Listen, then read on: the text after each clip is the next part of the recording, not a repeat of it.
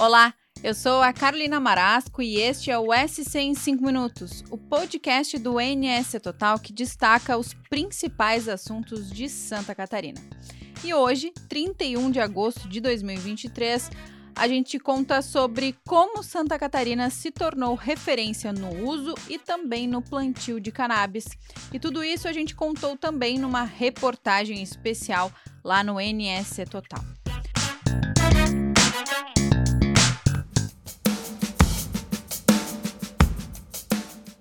Bom, cannabis sativa.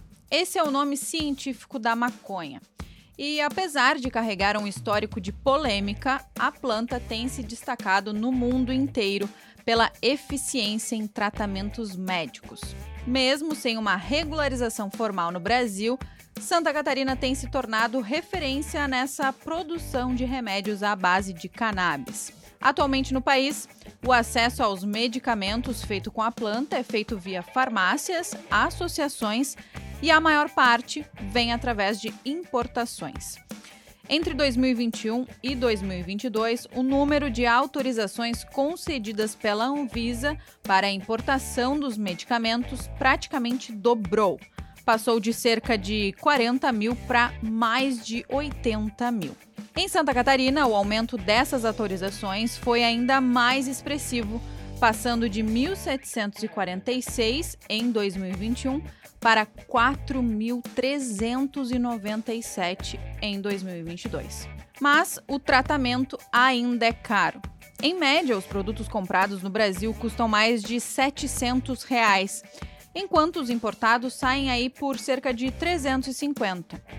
Por conta do valor, as associações elas assumem um papel muito importante no acesso a esses medicamentos. Em Santa Catarina, a Associação Santa Cannabis atende mais de 3.400 pacientes. Ela se tornou a primeira do sul do país a obter autorização na justiça para o plantio de cannabis. Pedro, presidente da associação, conta pra gente um pouquinho como surgiu esse movimento.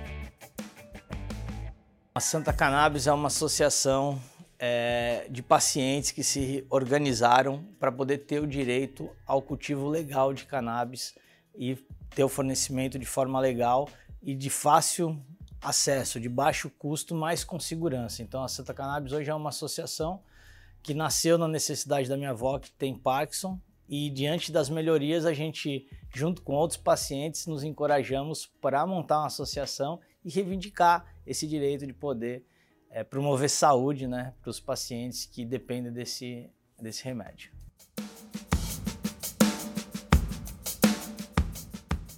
Na medicina, a cannabis pode ser utilizada para o tratamento de diversas doenças, como Parkinson, Alzheimer, paralisia cerebral e até o autismo. Jimmy, filho de Diego Lima e Camila Blanco, foi diagnosticado com o transtorno do espectro autista não verbal quando tinha um ano e sete meses. Os pais buscaram o tratamento com a cannabis, mas não foi nada fácil. Depois de muita procura e consultas com diversos médicos, eles começaram a importar o produto dos Estados Unidos. Diego conta pra gente aqui no podcast como foi o uso do medicamento pelo filho logo no início do tratamento. Ele foi diagnosticado como autista não verbal, né? Ele não se comunicava através de, eh, de palavras, só de gestos. E aí, logo 18 dias depois que a gente começou a fazer o tratamento com óleo de cannabis, ele simplesmente começou a falar. Ele, ele nunca teve a fase de aprender a falar. Ele já começou a falar. Parecia que alguma coisa estava no mudo e alguém foi lá e apertou play. Né? E foi uma coisa que foi meio impactante para a gente. Dias depois, a gente descobriu que ele já sabia ler e também que ele tinha uma noção bem legal de inglês. Então foi uma revolução aqui em casa, assim, da gente, né, em pouco tempo, muita coisa mudou.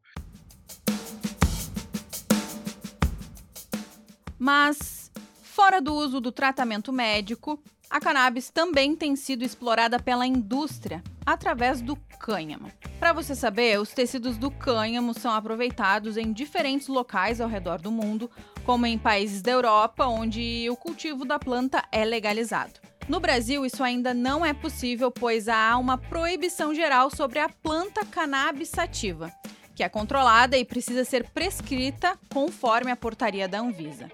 Para conhecer mais sobre a planta e os seus usos, fica o convite para ler a reportagem especial do NS Total cannabis de droga a remédio.